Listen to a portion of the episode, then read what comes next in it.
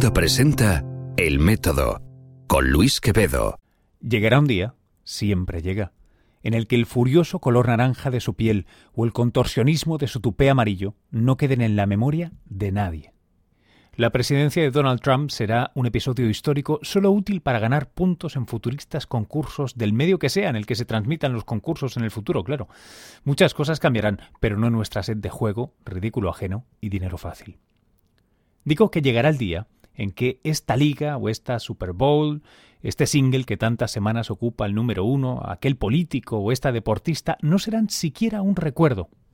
Para cuando estas primeras décadas del siglo XXI solo existan en los libros de historia, se nos recordará por haber sido la generación que descubrió CRISPR.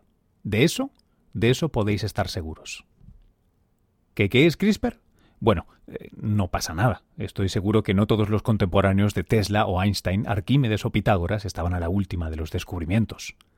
CRISPR es un conjunto de siglas que pronto germinará como palabra, como ADN, radar o láser, y significa en inglés Cluster Regularly Interspaced Short Palindromic Repeats, o, mucho más fácil y en español, repeticiones palindrómicas cortas, agrupadas y regularmente interespaciadas.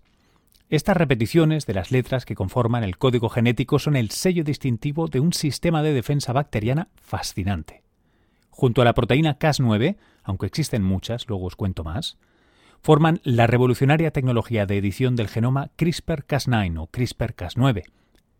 Esta puede programarse para reconocer secuencias específicas de código genético y para editar el ADN en lugares muy precisos, herramientas que permiten modificar permanentemente genes en células y organismos vivos y en el futuro permitirán corregir mutaciones en el genoma humano que causan enfermedades, por ejemplo.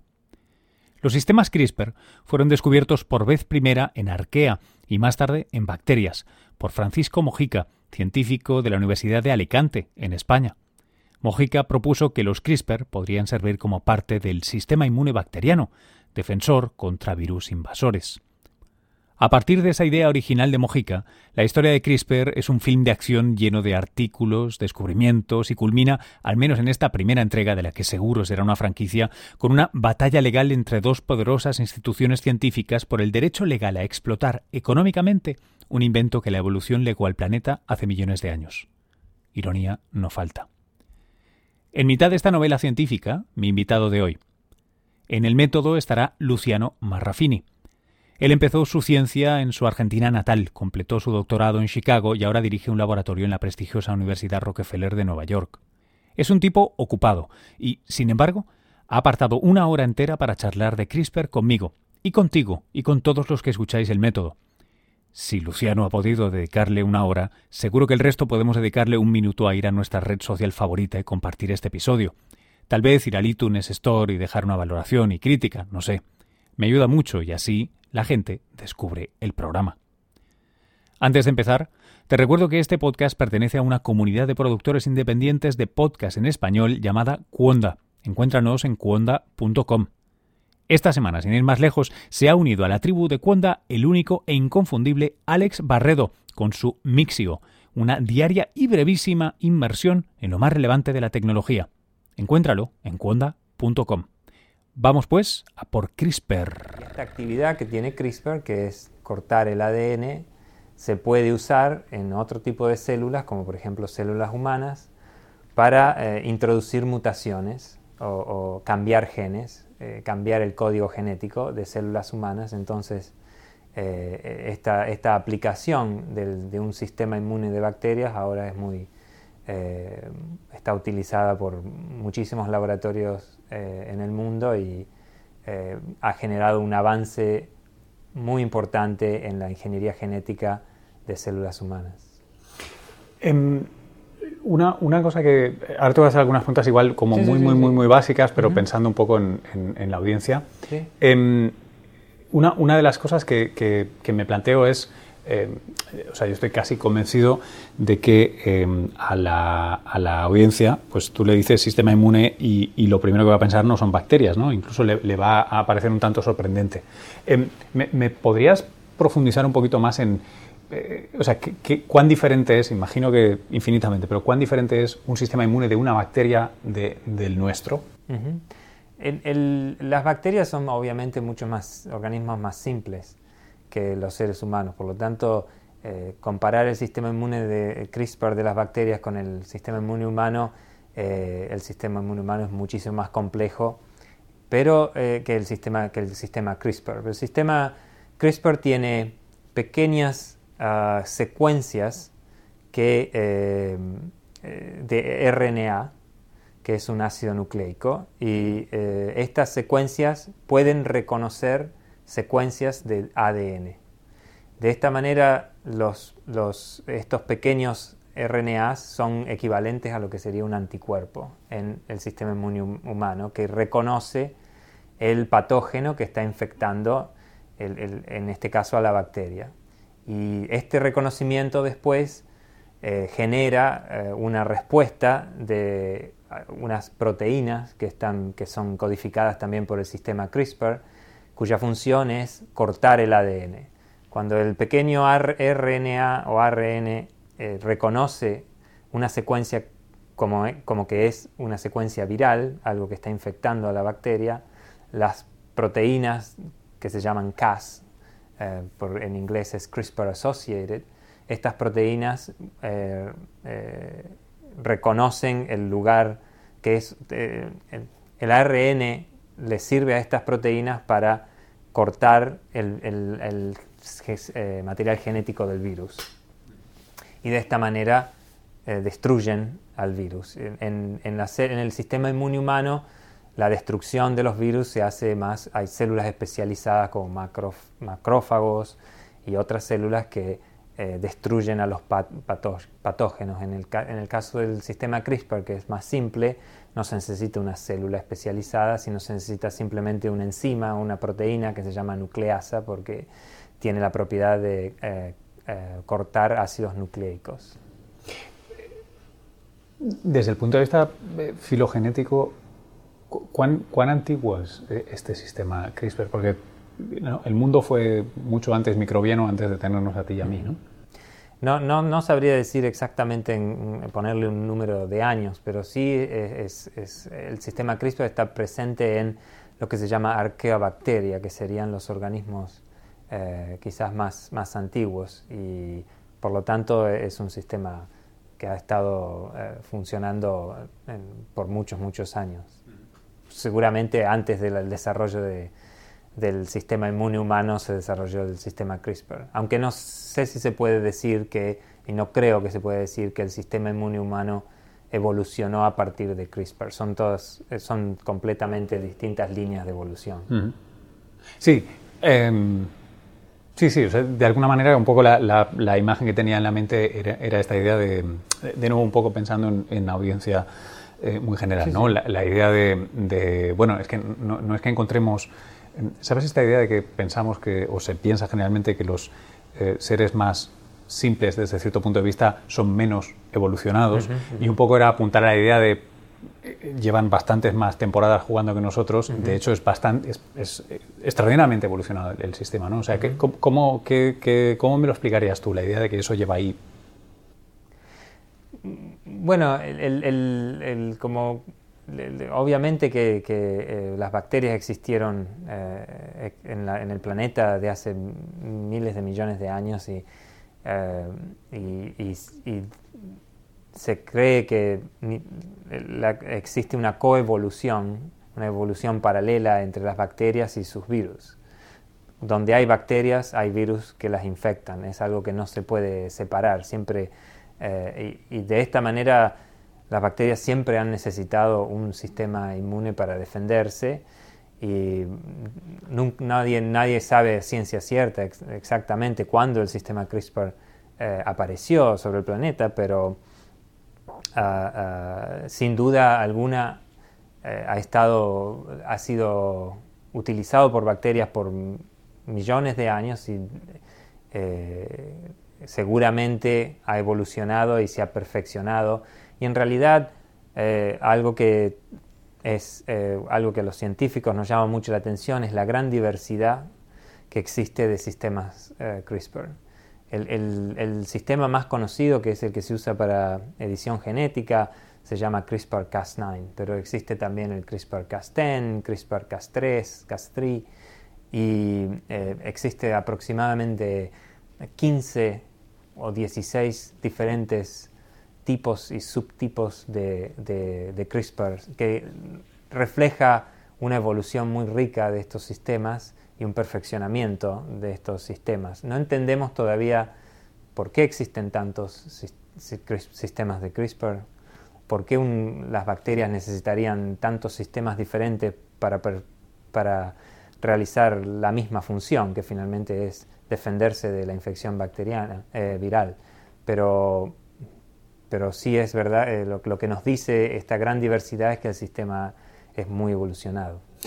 Porque cuando me dices que hay eh, sistema, tantos sistemas tan diferentes y dentro de la misma bacteria, es, para intentar aterrizarlo, si son sistemas CRISPR, CRISPR es, recuérdame, Cluster Regularly Interspaced Short Palindromic Repeats. Ok, y luego la proteína asociada, que puede ser Cas9, Cas10, como tú me vas diciendo, ¿no? Entonces, parece que algo tienen en común, está claro, ¿no? Porque están basadas en estas, en estas, eh, eh, en estas secuencias, ¿no? En este, estos moldes de ARN que, que van a perseguir eh, pedazos extraídos originalmente de, virus, que, han muerto. Esto está claro. Entonces, lo que cambia es la maquinaria de reconocimiento y cortar, ¿no? Y cortar, exactamente. Y varía de una manera muy loca. nosotros, los científicos, todavía no entendemos exactamente las diferencias entre los distintos mecanismos eh, de los distintos tipos de CRISPR. Ah, por ejemplo, eh, una de las cosas que sí entendemos es, por ejemplo, la diferencia entre Cas9 y Cas10. Cas10 solo corta eh, ADN que es activo, significa ADN que está siendo transcripto. Eh, la transcripción es una de las maneras eh, por las cuales el ADN, el material genético, eh, realiza su función. Un, ADN que no es transcripto es un ADN que no, que no tiene ninguna, que no sirve para nada en, principio. por lo tanto, por ejemplo, allí existe un perfeccionamiento, si se puede llamarlo así, del sistema Cas10 que reconoce solamente virus que son activos, que están activos. Si el virus no está activo, que por cualquier motivo no es, no su, genoma no es transcripto, no, para, la, para, la, bacteria no es un, un, peligro inminente, entonces no haría falta destruirlo. Ah, el sistema Cas9, por ejemplo, no puede reconocer si el virus es activo o no es activo. Eh, eh esos son, por ejemplo, es un ejemplo de cómo eh, los distintos eh, sistemas CRISPR tienen diferentes mecanismos. Son, como vos lo mencionaste, no son, tiene, el sistema base es similar, pero hay pequeñas diferencias que los hacen a lo mejor mejores en ciertas circunstancias uno que otro y la evolución ha seleccionado estas distintas variantes para distintas circunstancias eh, que enfrenta la célula bacteriana. Eh, pero en realidad es, muy poco esto que sabemos de entre la diferencia entre Cas9 y Cas10 es, es, eh, es lo único prácticamente que, que, sabemos. Hay otros sistemas, por ejemplo, hay otros sistemas que eh, creo que la proteína se llama Cas13 que em, es utilizado para defender a, la bacteria, a las bacterias de otro tipo de virus. Eh, eh, los virus pueden ser, su material genético puede ser ADN o puede ser ARN. Y en un principio lo que entendemos es que el sistema que tiene a, la, proteína Cas13 sirve, no sirve para, o sirve para destruir virus que son, su material genético es ARN. Entonces ahí también hay otra variación del sistema CRISPR que se adapta o, sea una variación que ha evolucionado para eh, eh, servirle a la bacteria en, caso de distintos tipos de infecciones eh, virales. Em, te, quiero hacer un pequeño cambio de registro. Te quiero preguntar por, por cuál, cuál es tu relación con CRISPR, porque desde que estás de postdoc, o no sé si antes, has estado publicando sobre ello. Cuéntame. Sí, el, el, eh, yo um, en, las ciencias biológicas uno hace su doctorado y después hay que hacer un postdoctorado. Y cuando yo terminé, estaba terminando mi doctorado en Chicago, eh, empecé a buscar eh, proyectos para realizar durante mi postdoctorado. Y, y ahí es cuando ya estaba a punto de graduarme, es cuando empecé a trabajar con CRISPR. Y yo hice uno, en el momento, CRISPR fue, vamos a empezar de nuevo, CRISPR fue em, el descubrimiento de CRISPR fue eh, lo que se dice bioinformático. Fue realizado por eh, investigadores que analizan secuencias de ADN de distintas bacterias eh, usando computadoras. Y ellos propusieron que CRISPR era un sistema inmune de las bacterias.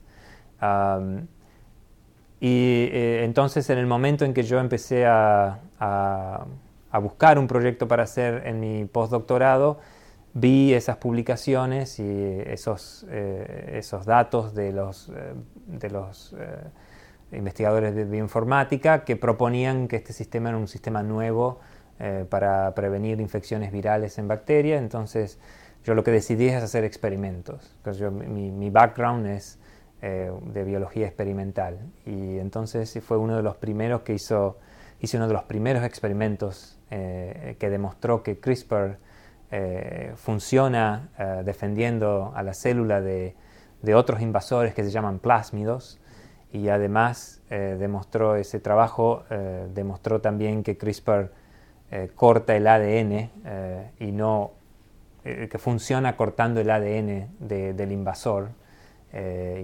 eso no estaba determinado. los estudios bioinformáticos propusieron que era un, un sistema inmune eh, para defender a las bacterias de, virus y plásmidos, pero no propusieron cómo funcionaba.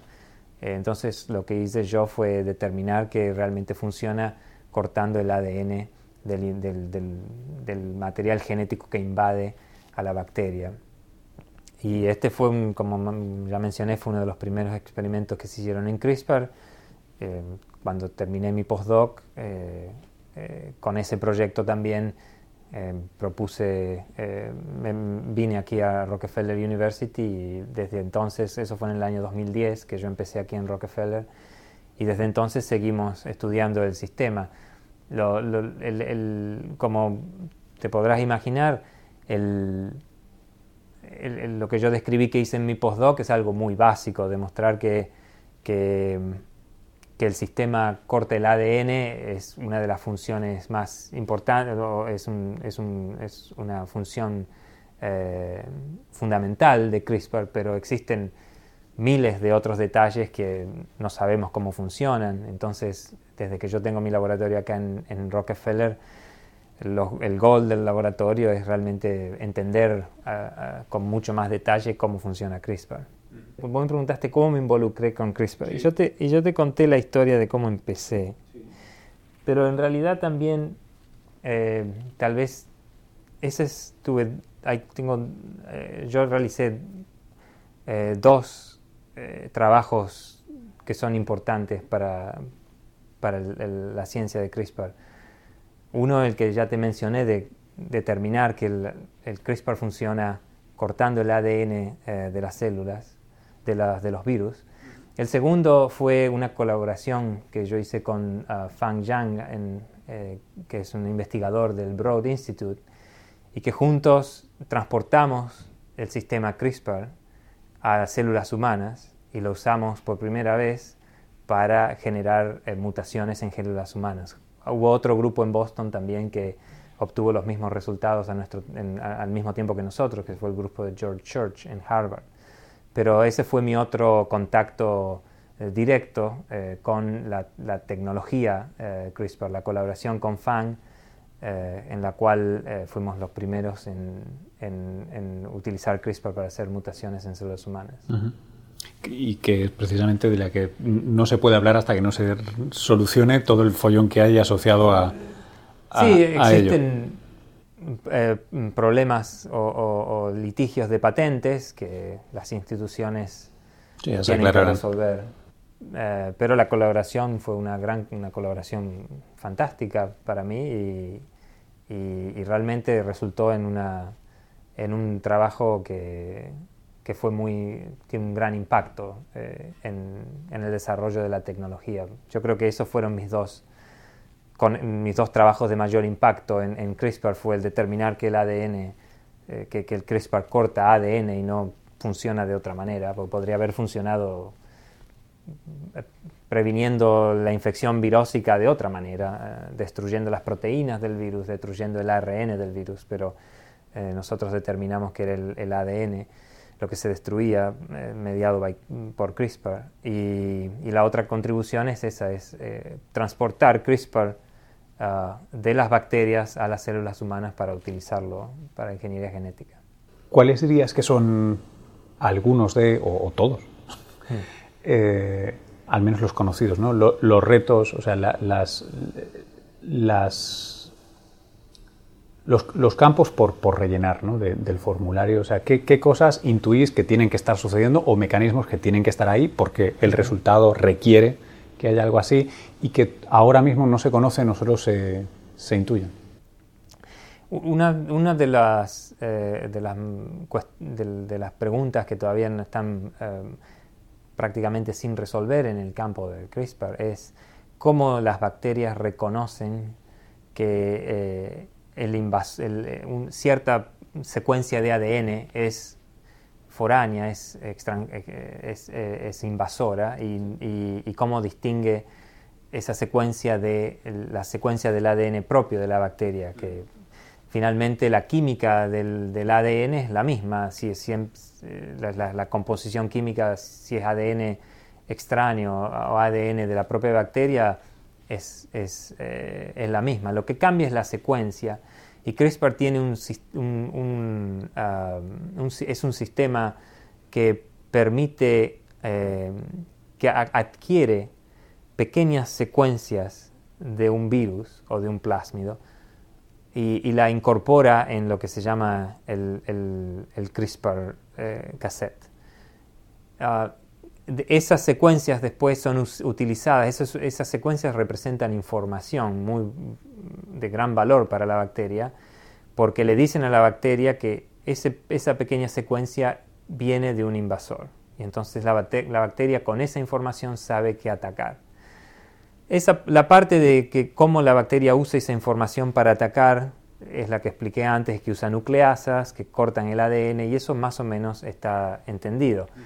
Lo, que no está, ah, lo que todavía no se sabe muy bien es cómo la célula bacteriana eh, adquiere eh, una pequeña secuencia del ADN viral y la incorpora dentro del CRISPR cassette para generar lo que se dice una memoria de la infección y, que usa esa memoria después para destruir eh, cuando la célula es infectada nuevamente por el mismo virus o por otro virus que sea relacionado y que tenga la misma secuencia de ADN.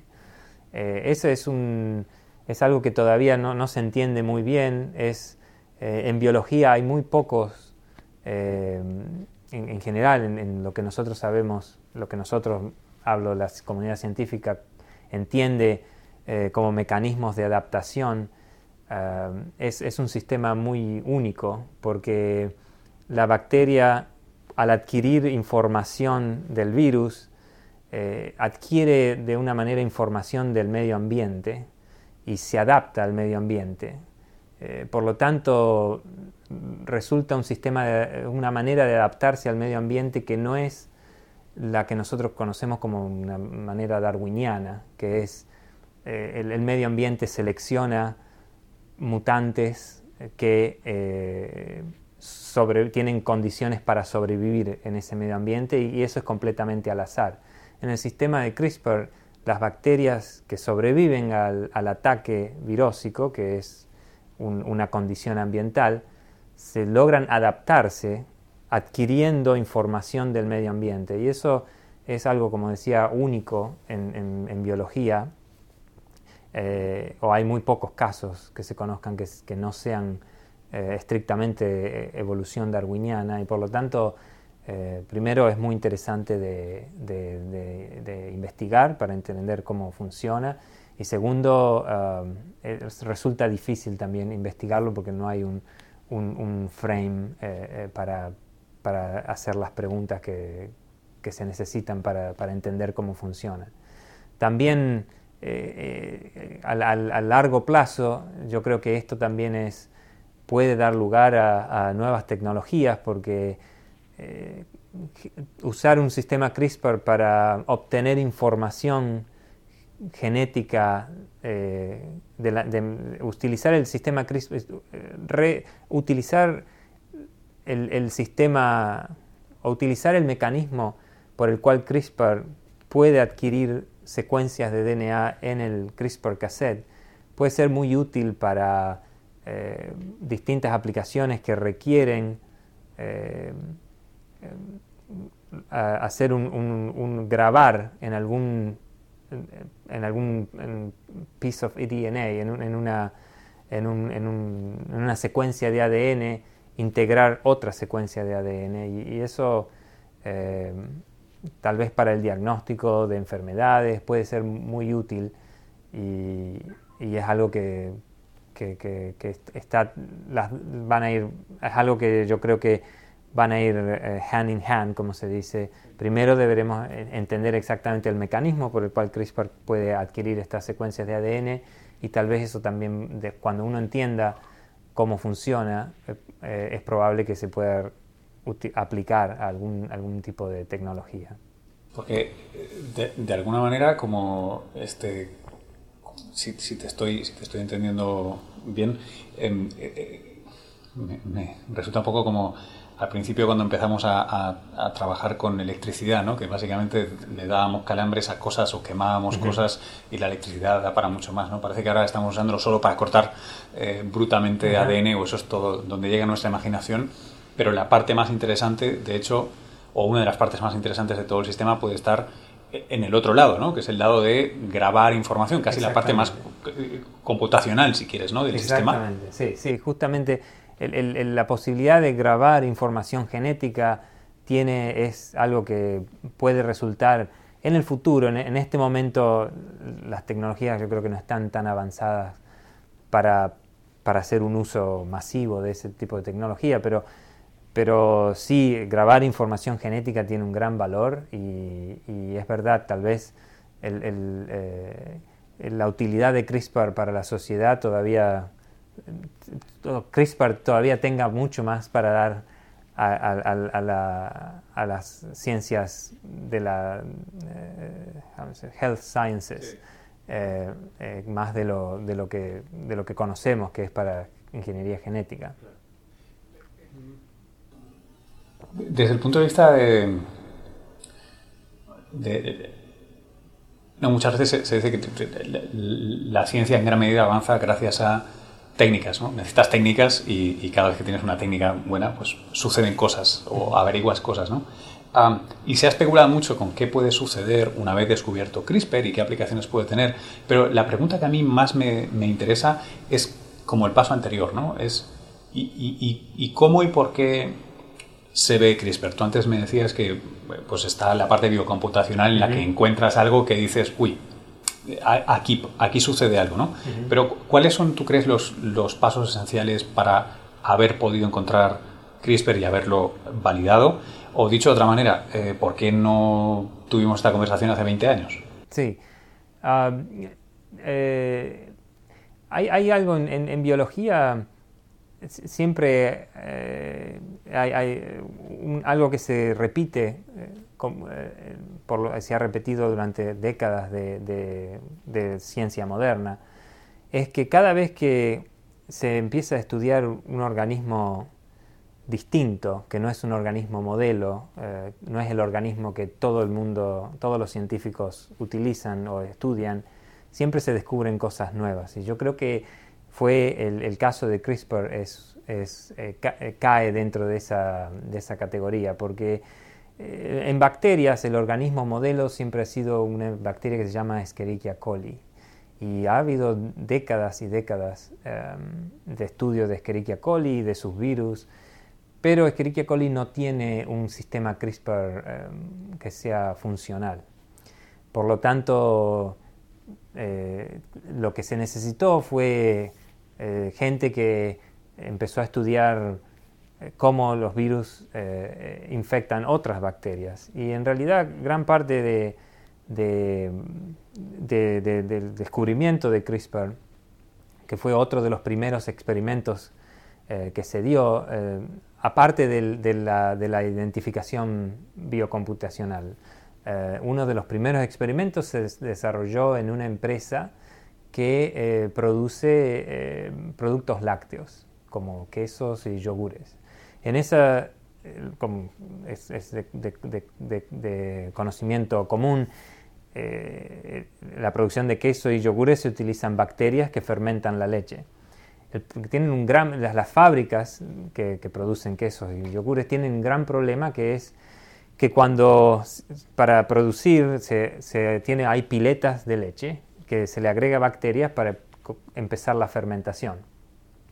Si, si hay virus, virus que infectan a las bacterias, la producción se destruye completamente. Entonces todas estas industrias le prestan mucha atención a eh, tratar de generar bacterias que son resistentes a infecciones virales para, proteger su propia producción. Y uno de los primeros experimentos eh, que se hizo en CRISPR fue, eh, que, demostró que CRISPR es funcional y que funciona previniendo infección viral en bacterias, fue realizado en una de estas empresas que tenían una gran motivación para encontrar eh, sistemas que protegieran a las bacterias de estos virus y, la conexión con Escherichia coli es que estas bacterias que se utilizan para la fermentación de la leche no, son bacterias que no han sido muy estudiadas. No son, Escherichia coli es una bacteria que nosotros sabemos, la comunidad científica ha estudiado el metabolismo, la genética, tiene millones de estudios. Pero las, las bacterias que se utilizan para la producción de quesos y, yogures no estaban tan estudiadas. Entonces, cuando alguien se dedicó, cambió de sistema y se dedicó al estudio de estas otras bacterias, eh, estas otras bacterias tenían CRISPR y tenían un CRISPR funcional, no como, como Escherichia coli, y entonces eso permitió el avance de eh, una demostración experimental de, las predicciones bioinformáticas. Cuando dices no, no funcional, eh, estoy pensando, ¿cuán, no se sabe al 100%, ¿no? Pero ¿cuán, cuán extendido están CRISPR o análogos de CRISPR? E, esa es otra pregunta que en el, en el, en el, en el campo de la, de, la, de la, ciencia, en, CRISPR, una de las preguntas es también eh, por qué CRISPR no está eh, eh, en todas las bacterias. No es un sistema universal. Está aproximadamente en la mitad de las bacterias que se, de las que se conoce su secuencia hoy solamente la mitad. Y, y, no, no, y, no hay una manera de determinar a priori cuál, por qué una tiene y por qué la otra no tiene. Por lo menos en este momento, no, en algún momento yo creo que va a ser, eh, vamos a entender por qué, pero en este momento no, no está claro. Eh, también yo hablé de que, de que existen arqueabacterias. Los arqueabacterias aproximadamente el 80 al 90% tienen. También tampoco se entiende por qué este otro grupo eh, de microbios eh, tienen una, proporción mucho más alta de, las especies tienen CRISPR que, las bacterias. Eh. eso es algo que no, no lo entendemos todavía. Igual es una pregunta un poco idiota, pero es probable simplemente que no, que no estemos viendo un análogo a CRISPR que no sabemos cómo es y por tanto no lo encontramos en el sentido de que no es que no lo tengas, es que tienen el otro. Exactamente, sí. CRISPR es uno de los, como, al principio yo mencioné que desde el origen de las bacterias, desde que hubo una bacteria, hubo un virus que, que, la, que la quería infectar. Eh, las bacterias han desarrollado múltiples mecanismos de defensa. Entonces una de las eh, hipótesis es que bueno, ciertas bacterias no tienen CRISPR, pero tienen otras cosas para defenderse de, los, de, los, eh, de los, fagos o de los virus, virus bacterianos. Algunas cosas, algunos otros sistemas de defensa los conocemos, pero también esa es otra pregunta que es muy interesante. ¿Qué otros sistemas eh, que defienden a las bacterias de, de, de sus fagos eh, no los conocemos y están por descubrirse? y la pregunta tiene un sentido eh, eh, biotecnológico aplicado, porque hay algo de CRISPR que es, realmente muy eh, interesante, es que 40 años atrás, una revolución en, la biomedicina fue el descubrimiento de enzimas de restricción, que son, otra vez, proteínas que cortan el ADN de una manera que, uno, que los investigadores podemos predecir cómo va a ser cortado el ADN. Y eso fue, dio lugar a una, tecnología que se llama, se llama Recombinant DNA Technologies. Con esta tecnología en los años 70, los investigadores podían eh, cortar y pegar ADN. Y por ejemplo, eso dio lugar a un, montón de grandes avances tecnológicos y, de conocimiento, porque, por ejemplo, eh, si uno existía cierto gen en, células humanas, que uno quería saber cuál era su función, eh, eh, estudiar el, gen en células humanas es muy difícil. Entonces lo que se puede hacer es se, se traslada, se corta ese gen, se lo pega en las bacterias y uno puede producir la proteína que codifica ese gen en bacterias y entender el funcionamiento. Y, las enzimas de restricción son uno de esos otros, son, eh, están incluidas dentro de los mecanismos que tiene bacteria, las bacterias para para defenderse de la infección virósica. Entonces ahí existe un paralelo muy interesante que eh, debido al, originado en el estudio de cómo las bacterias se defienden de sus virus, eh, hubo en, un lapso relativamente corto de 40 años, hubo dos revoluciones eh, científicas. Una es la revolución del DNA recombinante y otra es la revolución de CRISPR, porque realmente ahora eh, el, uso de CRISPR para ingeniería genética es, está, se usa eh, realmente un, ha habido una explosión y eh, es algo que realmente va a revolucionar, si no lo ha hecho ya, el estudio genético de, células humanas y, otro, y otros organismos también. Te quiero hacer una pregunta de estas que a veces son medio incómodas, pero, pero yo creo que podemos jugar un poco a, la ciencia ficción. Em, en, el paralelismo, y me gusta mucho, antes que has puesto el foco de atención sobre la parte computacional ¿no? del sistema CRISPR, que me parece muy interesante. Eh, hace mucho tiempo que, que, se, que se, se, escribe y se, y se habla y se especula de una especie del equivalente al, al cyberpunk eh, con, herramientas biotecnológicas, ¿no? La idea de que puedas hacer tus computadoras, tu programación, tu, la misma revolución electrónica y, de las ciencias de la información, eh, traerlas al, biotech, que hasta hace poco pues era, era, yo creo que para, vamos, yo mucho menos que tú, pero me, me, eduqué en, en, biotech y, era ridículo, en el garaje de tu casa no vas a hacer nada. Déjate, ¿no?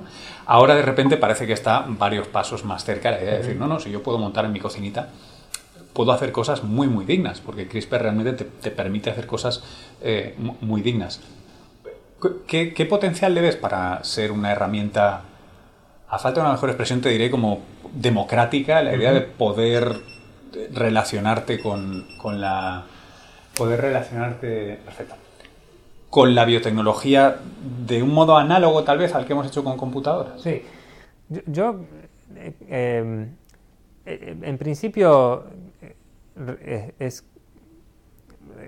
antes de CRISPR realmente modificar el código genético, especialmente en células humanas, era muy difícil.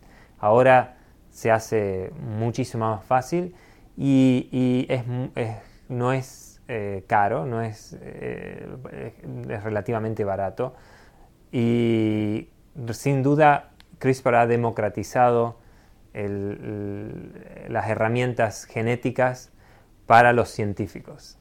Ahora, eh, existe, sí, podría ser alguna posibilidad de que eh, estas herramientas también puedan ser eh, utilizadas por el público en, general para, para, diseñar organismos. Es, un poco scary, asusta un poco la idea de que cualquiera pueda diseñar un organismo. Eh, debería, es, algo que por ahí habría que pensarlo antes de, eh, para regular un poco el, uso de, CRISPR.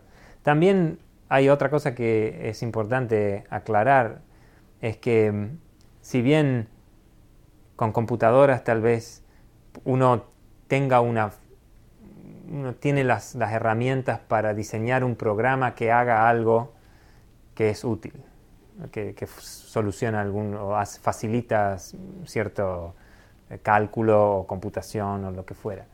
Eh, la genética, particularmente la genética humana, todavía no, está ah, a, ese nivel de saber, ok, nosotros podemos con CRISPR cambiar el código genético, pero lo que no sabemos todavía es cómo tenemos que cambiarlo para que una célula cambie, haga una función completamente distinta. Para algunas cosas sí se sabe, pero para la mayoría eh, todavía el conocimiento no está. CRISPR sin duda eh, nos permite cambiar el código genético como queremos, pero después viene la segunda pregunta.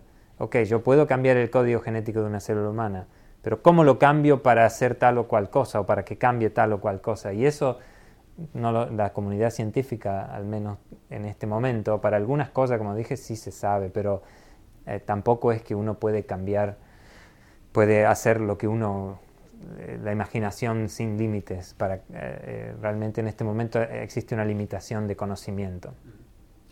Te quería pedir tu opinión por hace unas semanas, no sé ni si llega a dos meses, creo que menos todavía, la, la, NSF, ¿no? un comité de la NSF, publicó este, este informe que ha estado cocinándose por más de un año.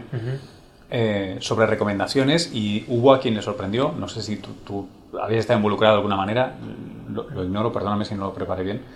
Em, eh, pero bueno, sorprendió más de uno porque tal vez muchos esperábamos que hubieran sido más conservadores, que muchas veces son conservadores, y en este caso dieron una luz, no sé si verde, pero verde con condiciones, ¿no? A la idea de, bueno, sí, vamos a dar todos los pasos necesarios para manipular en las mejores condiciones posibles, sí, eh, humanos también, porque puede ser una cosa potencialmente buena, ¿no?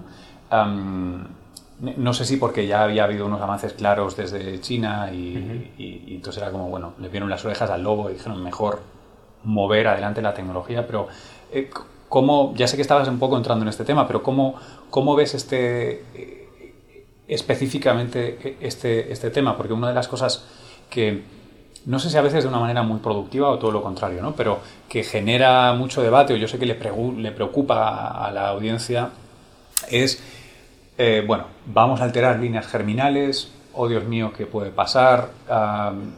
¿Dónde ves este, estas recomendaciones de, la NSF? Eh, ¿Cómo, te cayeron a ti? ¿Qué piensas de ellas? La verdad es que no las leía las recomendaciones de la NSF. No estoy al, al tanto tanto. Eh, Pero eh, en, general sí que en, general, llegaron, ¿no? o sea, la idea de sí, ok, no prohibimos, o sea, no recomendamos prohibir manipulación de, embriones, no... Eh, eso no evitan la idea de que puedan manipular algo que luego te sea introducido a ti como pues, pues, la alternativa de terapia génica, ¿no? con células, etcétera. y de alguna manera lo que estaban diciendo era con prudencia, pero avancemos. Al contrario de lo que pasó con células madre en los 2000, que fue nada de nada. O sea, e, en ese sentido, eso de ir avanzando poco a poco. Eh, yo no soy un experto en el comité que, que, tomó esas decisiones son expertos en, ética, en bioética eh, y, em, estoy seguro que han considerado todas las, las, las cosas que se deben considerar. Eh, yo mi, opinión más personal es que, hay, que siempre hay que tener cuidado eh, hay que considerar todas las posibilidades eh, que uno puede imaginar. Eh, a, la vez también es, es, una verdad que siempre que ha habido tecnologías muy, muy revolucionarias, existe también, pueden siempre, el, el, motivo por el cual son revolucionarias es porque pueden hacer cosas que son muy buenas pero también siempre existe alguna fracción de cosas peligrosas que se pueden hacer con tecnologías nuevas y eso se aplica a todo, a la electricidad, a la energía nuclear, a la internet. Eh, eh, por lo tanto, con CRISPR yo creo que, va a pasar lo mismo. Eh, es algo que hay que tener, que hay que tener mucho cuidado, pero tampoco sería ideal prohibirlo completamente. porque realmente la tecnología tiene potencial para, hacer, para, para, para tener un impacto muy positivo en la sociedad. Yo es que a veces, siempre que sean situaciones de estas, recuerdo. en algún tiempo perdí, perdí unas horas buscando hemerotecas cuando los primeros trasplantes de corazón. Ah, y luego ah, lo hice porque estaba investigando el tema de, los niños probeta, de las, de las y, y, era muy chocante ver eh, los titulares de periódicos de la época en los que, claro, la gente se llevaba las manos a la cabeza, eh, metafóricamente, porque alguien pudiera vivir con, con, un corazón que no era suyo. Y eso era, oh Dios mío, qué, qué, cosa tan mayúscula, qué cosa contra natura, que, y, y, eso siempre me ha dado mucho que pensar de, de, bueno, dijimos esto, y ahora dirías, gracias a la medicina, que, que, alguien sobrevive. Dije, y pa, pa, pa, Siempre. Bueno, hay, hay un, un, caso que es el, el primer subte Estados Unidos fue en Boston y la gente tenía mucho miedo, había una gran, gran, uh, una gran, gran uh, oposición a, a, a, meter un tren bajo tierra y que alguien tuviera que, si iba a faltar el aire, si había una, una, una hay, en el imaginario humano, bajo tierra significa estar relacionado con la muerte. Eh, creo que hay, hay, miles y miles de, ejemplos en los cuales eh, siempre existe un temor al principio y, y después eh, se normaliza. Por supuesto, eso, eso, la normalización tiene que ocurre cuando no, cuando no hay accidentes graves o, o la nueva tecnología no está asociada con algún desastre que ocurre cuando, cuando se la usa por en las primeras eh, ocasiones. Por lo tanto, eso es lo que hay que evitar eh, con CRISPR también, que no, que no se exceda y que no, no, se, no se la mal utilice de, de, una manera tal que después que la tecnología quede estigmatizada como que es algo negativo y no, y, y no, y no desarrolle todo el potencial que tiene.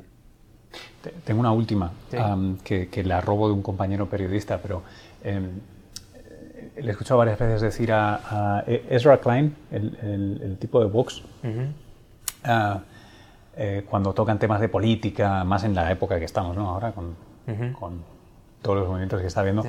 que, que, dice, bueno, una de las cosas que más me, me confortan es que eh, dentro de 20 o 30 años eh, nadie se acordará de este, este, este o aquel escándalo, sino que todo el mundo se acordará que fue la época en la que descubrimos CRISPR. Um, y me parece, una, me parece una manera muy bonita de no solo echarle un capote a los científicos, sino a poner en contexto eh, la importancia de las cosas que están pasando. ¿no? Eh, eh, ¿Tú crees que, que, tiene ese, o sea, que es ese tipo de herramienta, una de las herramientas que vamos a recordar, tiene realmente el poder de transformar el... Sí, yo, yo, yo creo que, que, que CRISPR tiene el, el, poder de transformar, eh, de quedar en, en, en, la, en, la, historia de, de, de, la ciencia de esa manera como una tecnología muy revolucionaria, porque eh, la posibilidad de, cambiar el código genético de una manera tan simple, eh, yo creo que sin duda en el futuro va a haber más y más conocimientos que, como dije hace un poco, eh, faltan, pero se van a generar esos conocimientos de cómo, de, cómo modificar genéticamente para, para mejorar algo de las células humanas. También, sin duda, va a ser una, una revolución en el, en el aspecto, en, el, en la ciencia. El, el, impacto en la sociedad realmente eh, inmediato va a venir si las tecnologías de CRISPR pueden curar eh, algún tipo de enfermedad genética, porque esa es una de, los, de las aplicaciones que se, se prevén de CRISPR. Eh, si, si, CRISPR no, no, logra eso, tal vez eh, a un corto plazo no tenga tanto, tanto, tanto, peso en, la historia de la ciencia, pero pero a mí creo que eso es relativamente a corto plazo. A largo plazo, finalmente, eh, creo que va a ser la herramienta que se va a usar por, por siglos eh, para, para, modificar genéticamente el código genético de cualquier organismo, a menos que se descubra otra, otro, otro sistema bacteriano que, que, destruye fagos, que es mejor que CRISPR y que se puede usar más fácil aún, que eso es una posibilidad, pero, pero creo que, que, es, es, es, una revolución que va a quedar en, en la historia.